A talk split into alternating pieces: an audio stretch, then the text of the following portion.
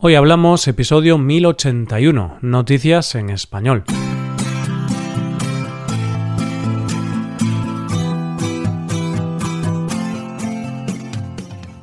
Bienvenido a Hoy Hablamos, el podcast para aprender español cada día. Ya lo sabes, publicamos nuestro podcast de lunes a viernes. Si quieres ver la transcripción completa y una hoja de trabajo con ejercicios y con explicaciones, visita nuestra web hoyhablamos.com. Hazte suscriptor premium para acceder a todo ese contenido. Hola, oyente, ¿cómo estás? Fíjate, oyente, que parece que fue ayer cuando estábamos hablando de temporales y grandes nevadas. Y como quien no quiere la cosa, nos hemos plantado en la primavera. ¿Y qué te parece si celebramos la primavera viendo las noticias de hoy? Comenzaremos aprendiendo cómo las naranjas pueden ser una fuente de energía Seguiremos con la triste historia de unos pájaros que están a punto de desaparecer y terminaremos con la sensación de vacío que nos queda cuando terminamos una serie larga. Hoy hablamos de noticias en español.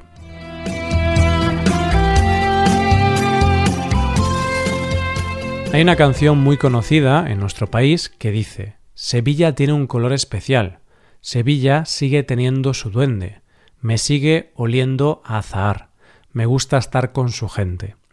Y lo cierto es que lo que dice la canción es cierto. Sevilla, que es una ciudad del sur de España, en Andalucía, es una ciudad muy especial y con una luz mágica.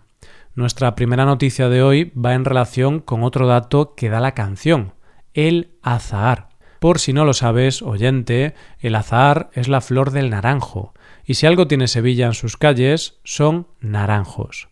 Y cuando paseas por esta ciudad, con esa gran cantidad de naranjos y naranjas, piensas, ¿qué se hace con todas estas naranjas? Pues eso es lo que te voy a contar en esta primera noticia de hoy. Lo cierto es que las naranjas de los árboles no se utilizan prácticamente para nada hoy por hoy, ya que las cáscaras de las naranjas absorben tanta contaminación que hace prácticamente imposible que se utilicen para el consumo humano aunque es cierto que una parte se utiliza para hacer compost, cosmética y para el ganado de cabras. Hay una excepción, y es que las naranjas que salen del Real Alcázar de Sevilla, un monumento declarado Patrimonio de la Humanidad, una parte de sus naranjas amargas se le envían a la Casa Real Británica para la fabricación de mermelada. Pero la noticia es que hay un proyecto piloto para un uso muy diferente de esta cantidad de naranjas, y es que en Sevilla hay unos 47.776 naranjos, y este año se espera recoger 6 millones de kilos. Pues bien, la idea es que estos naranjos sean una fuente de energía, de tal manera que por sí solos pudieran generar la electricidad necesaria para 250 hogares al día. ¿Y esto cómo puede ser posible? Pues es posible mediante un proceso por el cual las naranjas se recolectan. Después se les somete a un tratamiento para que pasen primero a zumo y de zumo a metano. Y después ese metano se transforma en electricidad. ¿No te parece magia, oyente? Pues esta magia se produce porque el zumo se mezcla con lodos y otros residuos y mediante un proceso en el cual no hay oxígeno. Las bacterias van degradando la materia orgánica mediante procesos metabólicos hasta producir metano y dióxido de carbono, biogás, a modo de residuos. Este es un proyecto que se ha estado probando desde hace un año en la estación depuradora de aguas residuales de El Copero. Y la idea es que produzca tanta energía como para abastecer a las plantas depuradoras y además para producir gas para los autobuses municipales de la ciudad. Y la verdad es que me parece una gran idea, ya que ayudar a parar el cambio climático pasa por aprovechar los recursos que están a nuestro alcance y utilizarlos de la manera más sostenible posible. Y sería maravilloso que una ciudad como Sevilla no solo huela a azahar, sino también a compromiso con el medio ambiente. Vamos con la segunda noticia. Hay un momento por el que pasamos todos en esta vida, todos. Y es que hay un momento de nuestra vida en el que somos inaguantables. ¿Y qué momento es ese? Esa edad en la que somos adolescentes, que no somos mayores, pero nos lo creemos. Nos creemos más listos que nuestros padres y es ese momento en el que pasamos de todo. Y nuestra mayor preocupación son los granos en la cara, nuestro pelo, si nos habla la chica que nos gusta y poco más. Vamos, somos un poco estúpidos. Pero bueno, es una fase por la que pasamos todos. Y una cosa muy común en esta fase de nuestras vidas es que no nos interesa nada de lo que nos puedan contar nuestros mayores. Y lo cierto es que nos damos cuenta cuando somos más mayores que si hubiéramos escuchado un poco más y si les hubiéramos prestado más atención, nos hubieran ido algunas cosas mejor. Algo parecido a esto es lo que les pasa a los protagonistas de nuestra siguiente historia, donde una especie de pájaro está a punto de desaparecer, porque no tiene quien le enseñe algo necesario para sobrevivir. El mielero regente es una especie de pájaros que se encuentra en el sudeste de Australia, que está teniendo un declive tan rápido que las crías jóvenes no encuentran especímenes adultos que les enseñen las canciones necesarias para el apareamiento. No saben las canciones de amor para aparearse y por lo tanto no encuentran pareja. Y es que parece ser que las canciones de apareamiento que emiten los machos para que sean efectivas en las damas pájaro tienen que ser ricas y complejas. Pero en las zonas más deshabitadas las canciones parece ser que son bastante simples y lo hacen de manera incorrecta. Y claro, el problema está en que si no aprenden a comunicarse de la manera correcta, no pueden aparearse, porque parece ser que las hembras evitan a los machos que cantan de la manera incorrecta. Es decir, o cantas la canción sexy correcta o te quedas más solo que la una, si eres de esta especie de pájaro. Suerte que los seres humanos no somos así, porque si ligásemos cantando, yo siempre habría estado solo. Pero bueno, volviendo al tema de los pájaros, la cuestión es que esto no tiene fácil solución, ya que al no haber pájaros que enseñen a los más jóvenes, estos no tienen forma de saber cómo son las canciones correctas, tienen que aprender por su cuenta.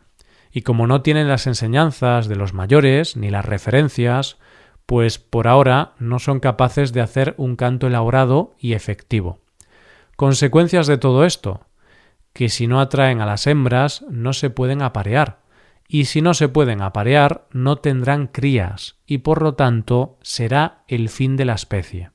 Ahora los expertos están intentando poner a estos pájaros grabaciones de estos cantos de sus ancestros para ver si así los aprenden y pueden aparearse. La historia de estos pájaros me parece una historia tristísima, pero de la que tenemos que aprender mucho. Fíjate lo preocupante que puede ser que una especie puede llegar a extinguirse por no tener nadie que les enseñe las tradiciones, incluso las más básicas. No sé, igual deberíamos todos aprender a escuchar un poco más a nuestros mayores, que nos creemos que somos más listos por saber mucho de tecnología y cosas así, pero ellos tienen algo que nosotros no encontraremos en nuestros dispositivos. Tienen horas de vuelo, vida a las espaldas y muchas experiencias y sabiduría. Llegamos a la última noticia. Vengo a traerte una buena noticia, oyente, no estás solo. Y es que eso que creías que solo te pasaba a ti, esa sensación de vacío, esa sensación como de ruptura, esa especie de depresión después de hacerte un maratón de una serie larga, eso es real. Se llama depresión post-maratón y nos pasa a todos. Y en la última noticia de hoy no solo vamos a ver cómo funciona eso en tu cerebro, sino cómo las compañías saben que esto pasa y lo aprovechan a su favor. La nueva forma de consumir televisión, conocida como binge watching o lo que se conoce como maratón o atracón de series, tengo que decirte que influye en tu estado emocional. Cuando vemos una serie de muchas temporadas, establecemos con ella una especie de relación. Tanto es así que muchos expertos hablan de que ver una serie de muchas temporadas es para nuestro cerebro como tener una relación seria. En esa relación nos acostumbramos a los personajes, los acompañamos en su viaje y nos implicamos en las cosas que les suceden. Tanto es así que tendemos a anticiparnos a cómo va a actuar un personaje después de un tiempo. Y básicamente las series te enganchan por este mecanismo. Juegan a satisfacer o destruir las expectativas de lo que nosotros, como espectadores, creíamos que iba a pasar. Todo esto nos dispara la dopamina, la hormona relacionada con el placer, y al verla todos los días nos crea una rutina que nos provoca una adicción, así de simple. ¿Y qué pasa cuando se acaba? Pues que entramos en una especie de tristeza, de vacío, de depresión, y es como si sintiéramos que acabamos de dejar una relación larga. ¿Y qué hacemos entonces? Pues normalmente, como espectadores, hacemos varias cosas pero las dos más comunes son la terapia de grupo, que es leer cosas de la serie, hablar con otros seguidores de la serie, compartir cosas en Internet o seguir foros de esa serie. Y la otra cosa que hacemos, y que es donde más se aprovechan las cadenas, es volver a ver la serie. ¿Y cómo se aprovechan las cadenas? Te lo voy a contar a través de un caso concreto, oyente. ¿Sabes cuál fue la serie más vista durante la pandemia en Estados Unidos? The Office. Sí, la serie que terminó en 2013 fue la serie más vista ese año. Fíjate que es una serie no solo muy buena, sino que es ligera, divertida y muy larga, 201 episodios organizados en nueve temporadas. Tanto es así que la plataforma Peacock ofrece diferentes precios en sus servicios en función de la cantidad de temporadas a las que quieras tener acceso. Y otro caso es Friends que HBO ha pagado por quedarse con ella en exclusiva nada más y nada menos que 425 millones de dólares. Una serie que no olvidemos que es de 2004. Así que cuando termines de ver una serie, de esas muy largas, de esas que sientes que conoces a los personajes, de esas que sientes que cuando acaba es como si se acabara algo dentro de ti, piensa que es normal, nos pasa a todos.